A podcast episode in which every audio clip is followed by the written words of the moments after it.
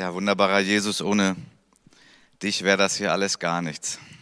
Naja, doch, es wäre schon eine Gruppe von Menschen, aber wir sind so froh, dass du unser Mittelpunkt bist und dass wir in dir wirklich den Anker gefunden haben für unsere Seele, sodass wir, egal wie die Zeiten sind, doch bei dir Sicherheit haben und ja auch Freude. Amen. Ja, schönen guten Morgen auch von meiner Seite. Es geht um Kleingruppen heute und ich möchte da auch mit euch eine ganz tolle Geschichte anschauen. Natürlich eine Jesus-Geschichte. Markus Evangelium Kapitel 2, die Verse 1 bis 12. Und ich habe es überschrieben mit echte Freunde. Echte Freunde. Einige Tage später kehrte Jesus nach Kapernaum zurück. Es sprach sich schnell herum, dass er wieder zu Hause war. Da versammelten sich so viele Menschen bei ihm, dass kein Platz mehr war, nicht einmal vor dem Haus. Während er ihnen das Wort Gottes verkündete, wurde ein Gelähmter gebracht. Vier Männer trugen ihn. Sie wollten mit ihm zu Jesus. Doch es herrschte ein solches Gedränge, dass sie nicht zu ihm durchkamen. Da deckten sie das Dach über der Stelle ab, wo Jesus sich befand, und machten eine Öffnung, durch die sie den Gelähmten auf seiner Matte hinunterließen. Als Jesus ihren Glauben sah, sagte er zu dem Gelähmten, mein Sohn, deine Sünden sind dir vergeben. Einige Schriftgelehrte, die dort saßen, lehnten sich innerlich dagegen auf. Wie kann dieser Mensch es wagen, so etwas zu sagen, dachten sie, das ist ja Gotteslästerung. Niemand kann Sünden vergeben außer Gott. Jesus hatte in seinem Geist sofort erkannt, was in ihnen vorging. Warum gebt ihr solchen Gedanken Raum in euren Herzen? fragte er sie. Was ist leichter, zu dem Gelähmten zu sagen, deine Sünden sind dir vergeben oder steh auf, nimm deine Matte und geh umher? Doch ihr sollt wissen, dass der Menschensohn die Vollmacht hat, hier auf der Erde Sünden zu vergeben. Und er wandte sich zu dem Gelähmten und sagte, ich befehle dir, steh auf, nimm deine Matte und geh nach Hause. Da stand der Mann auf, nahm seine Matte und ging vor den Augen der ganzen Menge hinaus. Alle waren außer sich vor Staunen. Sie priesen Gott und sagten, so etwas haben wir noch nie erlebt. Nun, das ist ein sehr, sehr gehaltvoller Text und ich kann gar nicht über alle Aspekte sprechen, die hier drin sind. Es geht mir um die Freundschaft, die in diesem Text dargestellt wird. Und ich möchte mit euch einige Merkmale echter geistlicher Freundschaft anschauen. Was macht denn Freundschaft eigentlich aus? Und mein erster Gedanke ist, echte Freunde können mit Schwäche umgehen. Echte Freunde können mit Schwäche umgehen. Wir haben ja gelesen, dass es hier einen Gelähmten gibt, der eben nicht in der Lage war, selbstständig dahin zu gehen, wo Jesus war. Aber er, wie seine vier Freunde auch, hatten einfach diesen Wunsch. Wir wollen dahin, wo Jesus ist. Das ist übrigens ein sehr, sehr guter Wunsch, der oftmals so überlagert wird von diesen ganzen Ablenkungen. Das geht durch alle Zeiten. Das war damals so, das war vor 500 Jahren so und das ist heute so, dass es so viele Ablenkungen gibt und äh, andere Dinge, die wichtiger erscheinen als Jesus. Aber hier, Jesus war der attraktivste Mensch, das ist meine These, meine Überzeugung. Er war damals im Fleisch und Blut auf der Erde und er hat Menschen Gutes getan. Er hat Gutes getan. Er hat Menschen befreit, geheilt, Dinge zugesprochen. Ja, er hat ihnen auch die Wahrheit gesagt, die Orientierung gegeben, die man braucht in der ganzen Verwirrung die es in dieser Welt gibt. Und hier also diese Szene. Und wenn man sich das mal so ein bisschen ausmalt, diese Gruppe von fünf Leuten, also fünf Freunde, ist ja auch sprichwörtlich geworden, ähm, da ist also einer körperlich gehandicapt. Und sie haben alle fünf so den Wunsch, wir wollen auch dahin. Ja, da wo dieser Jesus ist. Und dieser schwache Mensch sozusagen, er hatte ja keine Chance, zu diesem Haus zu kommen es sei denn, sie helfen ihm. Und das ist der Punkt, der so banal klingt, so einfach, aber meine Beobachtung ist, dass das in unserem Leben nicht immer so einfach ist. Zum einen zu sagen, ja, ich habe eine Schwäche oder ich bin schwach. Und zum anderen, dass die anderen sagen, ja klar, da helfen wir. Wir sind echte Freunde, wir lassen uns nicht im Stich. Wir sind ja in, schon seit Jahrzehnten so in einer Entwicklung zum Individualismus. Ich meiner mir und ich schaffe das alleine.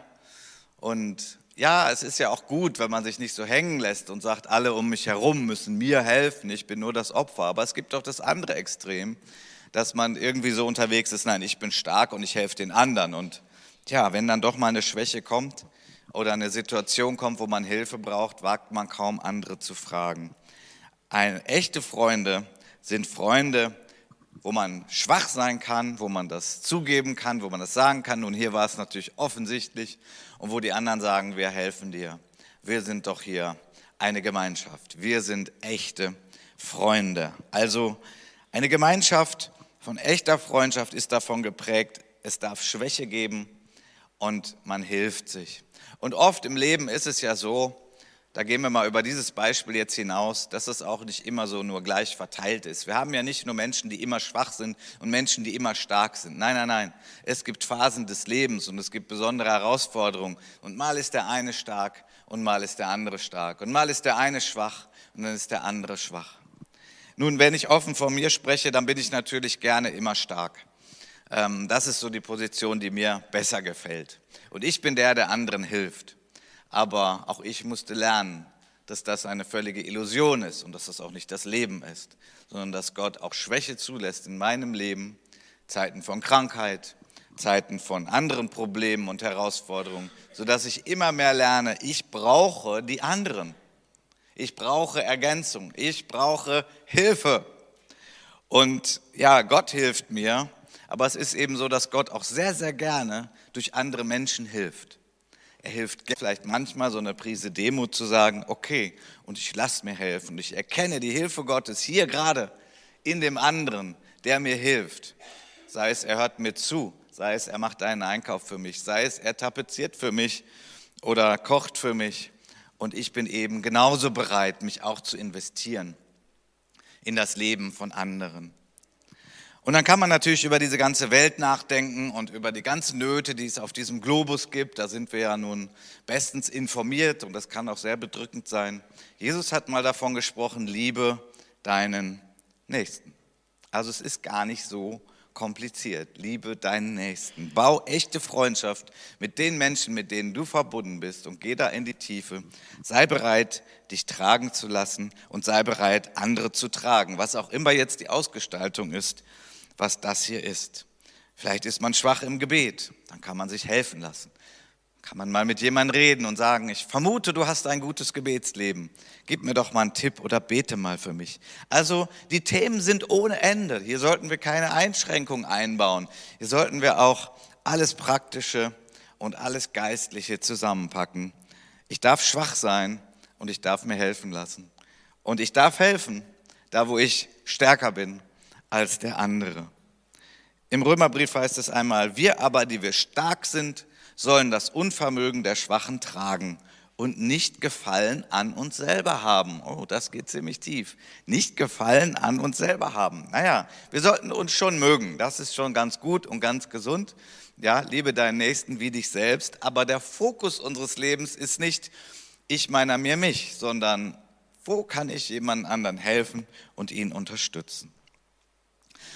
Wir neigen oftmals dazu, dass wir so in einer Illusion leben über uns selbst. Auch das musste ich über die Jahre immer mehr erkennen, so eine Illusion über sich selbst, so dass man so denkt, wow, das ist doch alles ganz gut, ganz schön und manches ist doch mehr so eine Einbildung, ja? Man sagt ja, Einbildung ist auch eine Bildung, aber es ist halt eine Einbildung.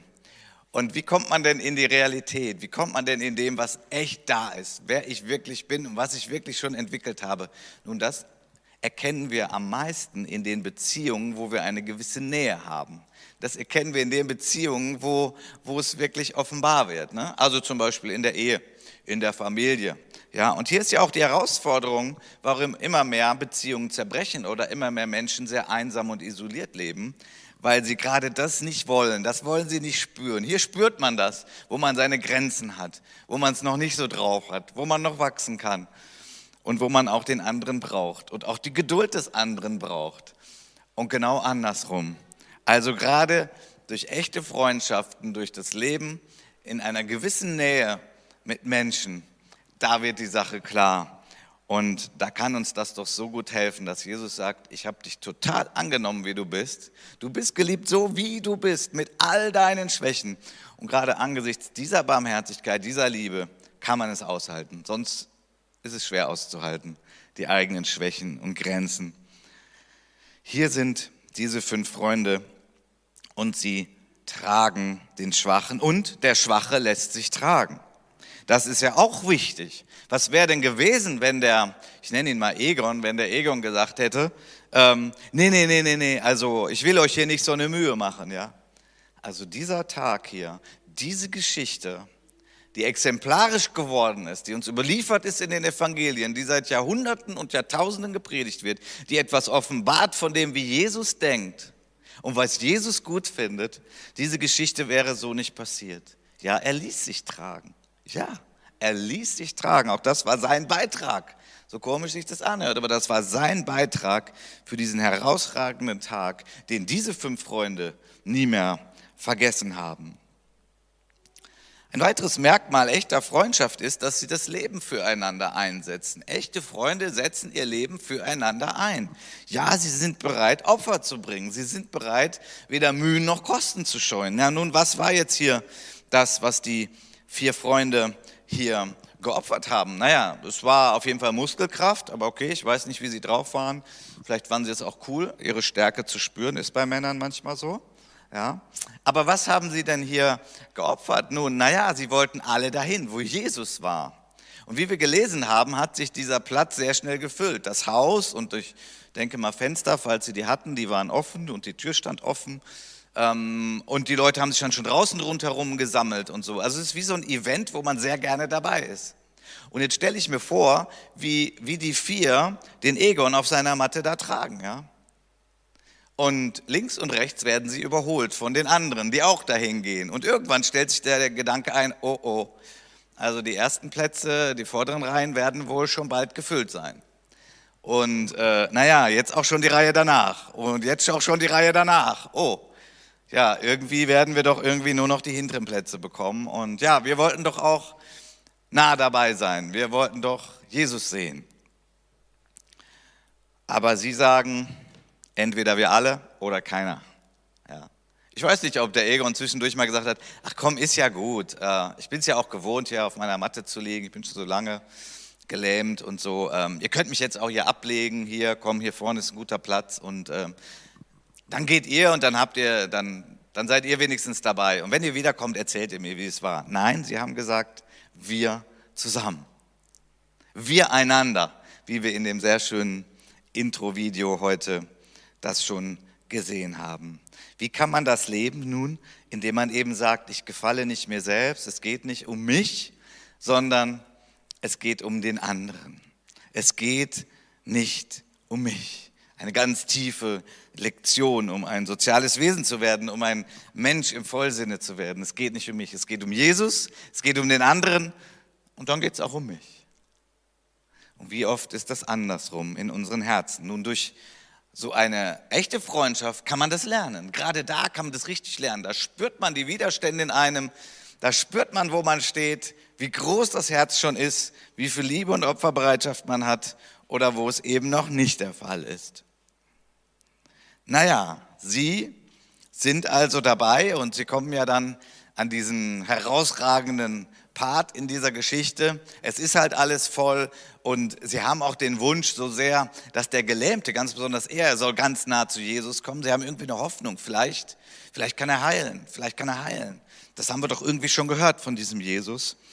Und sie steigen also aufs Dach, das war äh, ein Flachdach damals, also dürfen wir uns jetzt nicht unsere Dächer hier vorstellen mit den Ziegeln drauf, sondern das war halt ein Flachdach und ähm, man konnte das auch relativ leicht da oben öffnen. Ich weiß nicht, wie sie das gemacht haben, aber das war ihre Sehnsucht. Wir wollen ihn zu Jesus bringen. Naja, und jetzt die Reaktion von Jesus. Jesus ist ja faszinierend und er ist übrigens auch heute hier. Und ich finde das immer spannend, diesen Gedanken, ja, wie ist Jesus? So was denkt er, was fühlt er, was will er, was sind seine Prioritäten? Auch gerade heute, hier, jetzt, er ist ja hier. Wir haben ja gerade mit ihm gesprochen, beziehungsweise zu ihm gesungen. Und wie kann man das überhaupt wissen? Ich meine, das ist ja schon irgendwie, ist vielleicht anmaßend. Äh, ich würde gern wissen, was Jesus jetzt denkt, was Jesus jetzt will. Nun gut, wir haben eben die Orientierung aus dem Wort Gottes. Das, das ist es einfach, dafür haben wir es ja. Und Jesus ist natürlich nicht nur so einspurig, also Jesus ist vielfältig, Jesus ist lebendig, er ist, du kannst ihn nicht festschreiben, das ist ja das Schöne. Es gibt immer wieder noch was zu entdecken. Diese Geschichte sagt uns, dass Jesus von echter Freundschaft total fasziniert ist, dass er das total mag. Woran leite ich das ab? Nun, Jesus ist da mitten im Haus, er hat eine wichtige Botschaft. Er predigt, er redet, er teilt mit das Königreich Gottes, was der Vater ihm gegeben hat. Also höchste Priorität. Und auf einmal rieselt es auf seinen Kopf. Boah, soll das? Stört. Hm, gibt's doch nicht. Ja. Und ich meine mal so aus, wie es mir vielleicht gegangen wäre. Ich hätte gedacht, hey Leute, gibt's doch nicht hey, ich habe was Wichtiges zu sagen. Ja. Was ist denn da los? Ja. Und so ist die Regung von Jesus nicht. Und das ist faszinierend. Weil Jesus ist nicht so unterwegs, so wenn da Leute sich engagieren und wenn da echte Freundschaft ist und wenn man einander hilft und wenn man einen Bedürftigen in seine Nähe bringt, dann sagt er nicht, äh, jetzt nicht oder, also es ist faszinierend. Jesus ist faszinierend. Und besonders jetzt, wo er durch den Heiligen Geist anwesend ist, also überhaupt nicht begrenzt durch Raum und Zeit. Er ist der, der einfach die Not sieht. Und er ist der, der diese Gemeinschaft sieht, diese Freunde sieht. Als er ihren Glauben sah. Nicht nur von dem Bedürftigen, ja, seine Not, die offensichtlich war, sondern diese Gruppe von Menschen, die zusammenstehen und sagen, wir zusammen und wir wollen zu Jesus. Und seine Hilfe wollen wir. Für uns. Sie haben sich total identifiziert mit der Not vom Egon. Faszinierend. Das ist attraktiv für Gott. Das ist attraktiv für Jesus. Attraktiv heißt anziehend. Es zieht die Gegenwart Gottes an. Es zieht die Nähe Gottes an. Psalm 133, wo Einheit ist, da ist die Gegenwart Gottes, die Salbung und so weiter und so weiter. Es zieht sich durch die Schrift. Das liebt Gott, wenn Menschen wirklich etwas einsetzen füreinander. Ein drittes Merkmal, echte Freunde sind nicht theoretisch und religiös, sondern sie sind praktisch und geistlich. Ich habe es mal versucht in Worte zu bringen, wie ich das hier empfinde.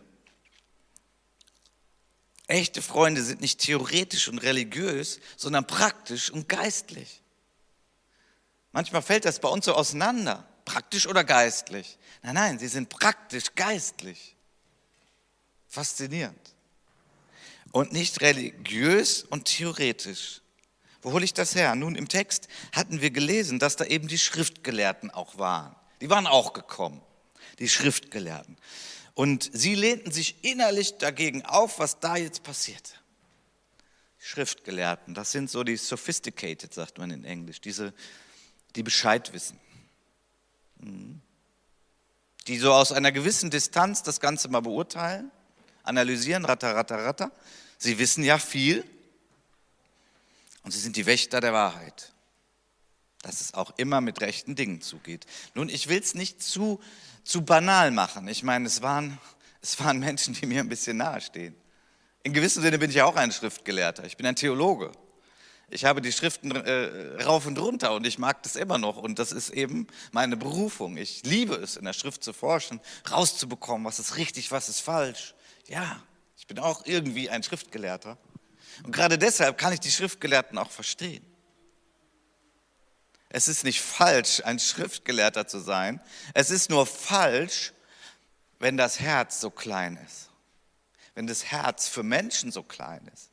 Wenn das Herz nicht wirklich in der Situation ist, in der man gerade ist. Wenn das Herz nicht Aufmerksamkeit hat für die Not von Menschen.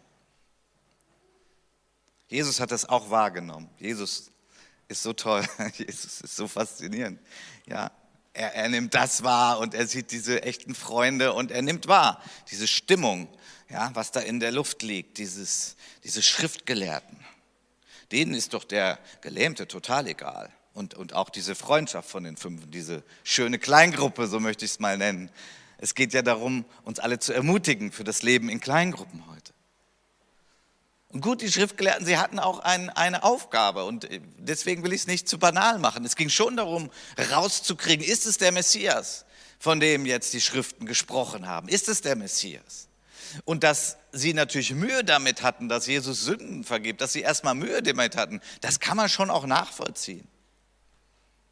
Aber der Punkt, den ich mache und der uns hier beschrieben wird, ist, dass Jesus in seinem Herzen wahrnimmt, hier sind Menschen, die sind theoretisch religiös theoretisch religiös. Sie haben überhaupt kein Mitgefühl. Sie haben überhaupt keine Antennen dafür, was sich gerade hier wunderbar praktisches, menschliches und eben geistliches abspielt in dieser kleinen Gruppe. Das ist ihnen abhandengekommen oder sie haben es nie gehabt. Das ist so wichtig für Menschen, die viel wissen. Das ist nicht nur Theologie, das ist in vielen Bereichen des Lebens. Menschen, die viel wissen. Ja, viel Wissen ist gut, versteht mich bitte richtig. Dummheit ist nicht toll. Aber viel Wissen birgt immer die Gefahr, sich über andere zu stellen, theoretisch zu werden und abstrakt und gar nicht mehr den Herzschlag zu haben, dass es hier um Menschen geht. Es geht um Menschen. Bei Jesus geht es immer um Menschen, um ihre Nöte, um ihre Schwächen, um was Jesus gerne ausgleichen möchte und wo er helfen will. Und er ist fasziniert von dieser Gemeinschaft und er ist abgestoßen von denen, die sich hier innerlich dagegen auflehnen. Die sagen, wir wollen das genau nach unserem Formular haben, wir wollen das genau nach unserer Regel haben, wollen das genau nach unserem Rahmen haben. Und das geht gar nicht. Statt zu sehen, hier sind Menschen, hier ist ein Herzschlag. Eine Herausforderung für mich, ich gebe das zu. Und eine Herausforderung für einige von uns. Lasst uns lernen von Jesus lernen von Jesus, dass wir uns nicht innerlich dagegen auflehnen, wenn Menschen vielleicht auch manchmal Dinge machen, die irgendwie ein bisschen komisch sind. Und ich möchte mal sagen, das Dach von jemandem kaputt machen ist an sich nicht gut. Ist in sich nicht gut. Ne? Aber irgendwie gab es eine höhere Priorität in diesem Moment. So ist das Leben manchmal. Wer sein Leben baut in einer perfekten Kiste, in einer perfekten Schachtel und alles wird dem angepasst, verpasst das Leben. Das Leben ist nicht so. Das Leben ist herausfordernd. Das Leben sind Menschen. Menschen verändern sich zum Guten und zum Schlechten. Gott ist in, an dem Leben der Menschen interessiert. Ich habe nicht gesagt, dass gesunde Lehre nicht wichtig ist. Ich habe nicht gesagt, dass Rahmenbedingungen nicht wichtig sind. Ich habe nicht gesagt, dass man nicht Leitlinien braucht, gerade auch in Gemeinschaften. Je größer sie werden, desto mehr. Ich habe nicht gesagt, dass man sich daran nicht halten soll. Ich habe nur gesagt, was die Priorität ist. Die Priorität ist Jesus und das Leben. Wow. Ein viertes Merkmal, das letzte Merkmal, bevor ich noch auf einen anderen Punkt komme. Viertes und letztes Merkmal, und das ist auch sehr entscheidend, echte Freunde, und ich rede ja hier von geistlicher Freundschaft auch, kennen Jesus als Retter und als Richter.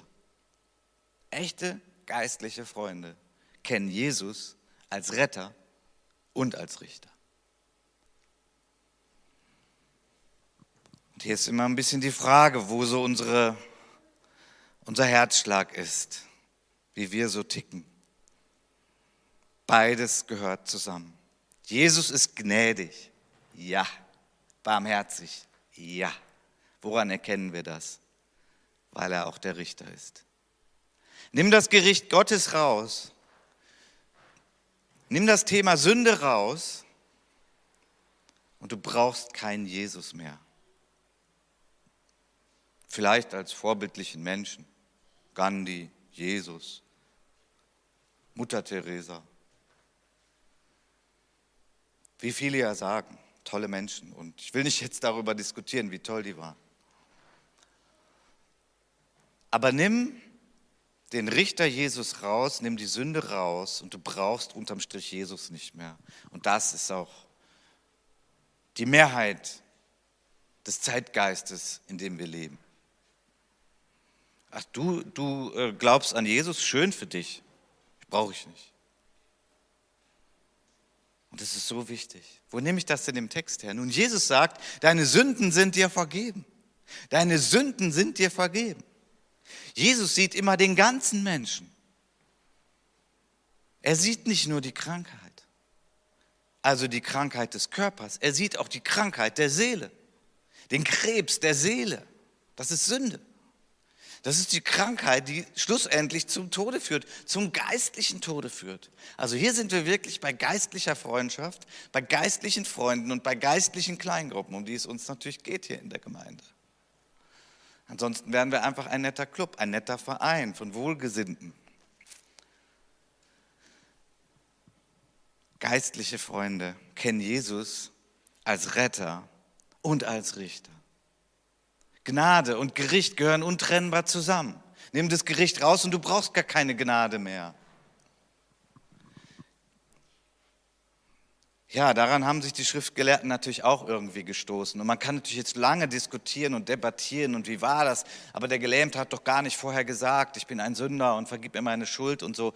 Nun, ich kann nur davon ausgehen, dass Jesus das schon richtig gemacht hat und dass Jesus das Herz dieses Mannes gesehen hat, dieses Gelähmten. Und dass Jesus gesagt hat, so, dich werde ich gesund machen und zwar kompletto. Dein Inneres und da brauchst du Vergebung für deine Sünde und dein Äußeres, da kriegst du Heilung für deinen Körper. Davon gehe ich doch mal ganz stark aus, dass Jesus das komplett gesehen hat. Und er spricht ihm die Vergebung der Sünden zu. Und wir brauchen Zuspruch für Vergebung von Sünde. Und hier berühre ich natürlich ein Thema, wo ich einschätze, dass wir alle ziemlich schwach sind. Ich weiß nicht, wie du da so tickst, aber ich glaube, wir sind nicht so stark in der Sündenerkenntnis und in, in der Tiefe, wie ein Jesaja, Hilfe, ich vergehe. Ich meine, der hat gerade nicht Böses gemacht, der war im Tempel Gottes, in der Gegenwart Gottes war er. Hilfe, ich vergehe. Petrus, der hat auch gerade nichts Schlimmes gemacht, aber er sagte, geh weg von mir, ich bin ein sündiger Mensch. Ich weiß es nicht, vielleicht sagst du, nee, eigentlich habe ich da gerade ein Riesenproblem, weil ich so andauernd meine ganze Sünde sehe, okay können wir auch gerne mal zusammen reden und beten. Aber meine, meine Einschätzung ist, dass wir alle eher schwach sind in dem Erkennen von Sünde gegenüber Gott, dem heiligen Gott. Und ich fände es so gut, wenn wir da mehr auf die Reise gehen und wenn wir da weitergehen, wenn wir da tiefer gehen. Nicht um uns zu zermatern, nicht um uns in, in Distanz zu Gott zu bringen, sondern genau im Gegenteil, um seine Gnade aufleuchten zu lassen, um zu erkennen, wow, er hat mir vergeben. Und er vergibt mir. Er vergibt mir meine Schuld, aber nicht leichtfertig. Das ist ein Beziehungsgeschehen. Die, die Schrift spricht davon, dass wir den Heiligen Geist betrüben können. Die, das, das sagt uns etwas. Gott, Gott wird berührt davon, wenn wir sündigen, als seine Kinder erst recht, aber auch alle Menschen. Das lässt Gott nicht kalt. Es tut ihm weh wenn gesündigt wird. Und er hat doch den Ausweg geschaffen. Die Vergebung der Sünden ist das Zentrale unseres Glaubens. Die Vergebung der Schuld. Von daher, wir brauchen Jesus als Retter und als Richter, als Richter und als Retter. Er ist traurig über Sünde, weil Sünde zerstört unsere Beziehung zu Gott oder unsere Beziehung untereinander. Nun, wie kann man das so leben? Wie wird das ganz praktisch? Und das ist mein abschließender Punkt. Wie fördert man denn echte geistliche Freundschaften? Was fördert das? Kleine, auf Jesus ausgerichtete Gruppen sind hierfür der beste Nährboden. Kleine, auf Jesus ausgerichtete Gruppen sind der beste Nährboden, um solche Freundschaften zu entwickeln. Ich kann das natürlich jetzt nicht für jeden Menschen sagen. Es gibt ja Christen, die, die haben ihre Gruppen, die haben entweder eine sehr gut funktionierende Familie oder sie haben geistliche Freunde, geistliche Begleiter, geistliche Zweierschaften. Super, alles gut. Aber wenn du das nicht hast, such eine kleine Gruppe. Such eine kleine Gruppe. Wir machen ein Angebot hier als Gemeinde. Wir haben hier einige Angebote. Und das, was ich hier heute gepredigt habe, das ist eigentlich das, was kleine Gruppen ausmacht. Da gibt es immer noch das eine oder andere Add-on, ja, das eine oder andere altersspezifisch oder noch ein Interesse oder dieses oder jenes. Ja, das ist auch gut, das darf auch sein. Darüber bauen wir ja auch Freundschaften. Aber vielleicht hast du eine gute Familie, vielleicht hast du eine gute Ehe und sagst, aber ja, aber so bestimmte Dynamiken oder bestimmte Themen, die, die laufen da auch nicht so gut. Und das darf auch sein, das ist auch okay. Ja, dann sieh zu, dass du einen Raum schaffst, dass du auf einem Nährboden lebst, ja, wo diese Sachen wachsen, von denen ich gesprochen habe, gegenseitige Schwäche tragen, das Leben einsetzen für andere und Jesus als Retter und Richter erleben, erfahren, nicht nur davon wissen, in ihm wachsen, in ihm gestellt zu sein, in ihm sicher zu sein, egal wie die Umstände sind. Ich bin zutiefst davon überzeugt und wir sehen es im Leben von Jesus. Er hat zwölf erwählt, er hat eine kleine Gruppe gehabt, er hat sie gebildet und sie war der Schlüssel. Und wir sehen es durch die Schrift, wir sehen es durch die Kirchengeschichte. Menschen, die sich dem verweigert haben, die nur in oberflächlichen Beziehungen waren, sind zum einen geistlich gefährdet, gefährdet sogar, den Glauben zu verlieren oder zumindest schwach im Glauben zu sein. Oder in dieser Illusion zu leben, in dieser Fata Morgana, wie geistlich sie denn seien. Und sie sind im theoretischen Bereich unterwegs. Und andere Menschen zu verachten, ist dann oft nicht weit. Ich wünsche mir das, dass wir in unserer Gemeinde ganz viele kleine Gruppen haben. Und es ist mir ein Herzensanliegen, wie auch von uns ganzen Ältesten, es ist uns ein Herzensanliegen, dass niemand alleine ist sondern dass wir ein Netzwerk von pastoralen Kleingruppen haben, ein Netzwerk von kleinen Gruppen. Und dazu können wir euch ja nur ermutigen oder ermahnen oder anstoßen. Wir, mehr können wir ja nicht machen und Angebote schaffen. Und deswegen bitte, schließt euch irgendwo an, ja. Und das, das ist unser Angebot hier als Gemeinde wenn du hier zuschaust im Stream und du bist ganz woanders, in Stuttgart oder wo auch immer, dann such dir irgendwo Christen, die das leben und die das haben. Jesus im Zentrum. Irgendwie eine gute Gemeinde, eine Gemeinschaft, was auch immer. Es geht hier nicht um die Form oder die Denomination, aber es geht um diesen Kern. Lebe Gemeinschaft, lebe Freundschaft und entwickel das. Jesus hat davon gepredigt, er hat es vorgelebt Johannes hat in seinem Brief davon gesprochen, gemeinsam im Licht zu leben. Und er hat deutlich davon gesprochen, wer sagt, ja, nee, Sünde habe ich eigentlich nicht, dass der im größten Selbstbetrug lebt und Gott zum Lügner macht. Wir alle haben noch unsere Schattenseiten und alle haben wir auch noch Schwächen. Und wenn du sagst, aber heute habe ich gar keine, na, die wird irgendwann kommen. So ist das Leben. Und von daher Baufreundschaft, sei dabei, schließ dich wo an, mach weiter, bleib dabei, auch wenn es mal nicht so angenehm ist, auch wenn es mal schwierig ist, auch wenn du mal verletzt wurdest, bleib dabei. Es ist schön, so das Leben mit Jesus zu entwickeln und nicht allein zu sein und geistlich richtig schön zu wachsen, ohne dass man sich immer noch selbst in den Hintern treten muss dafür, sondern durch die Gemeinschaft, durch die Gruppe, durch die Freunde wird man dazu animiert. Amen. Ich möchte euch bitten aufzustehen, ich möchte noch beten. Herr Jesus, du bist der, der alle Herzen kennt. Du bist der, der unseren Zustand besser weiß als wir alle. Und Herr Jesus, wir können einfach nur heute Morgen sagen, wir sind bereit, wir sind offen für dein Reden, für dein Wirken. Und dann komm, Geist Gottes, und motiviere uns und hilf uns. Gib uns Einsichten, Herzenseinsichten, tiefe Einsichten. Überführe uns, wo wir falsch liegen. Und bring uns auf den Weg, der wirklich Leben bedeutet und der Jesus bedeutet.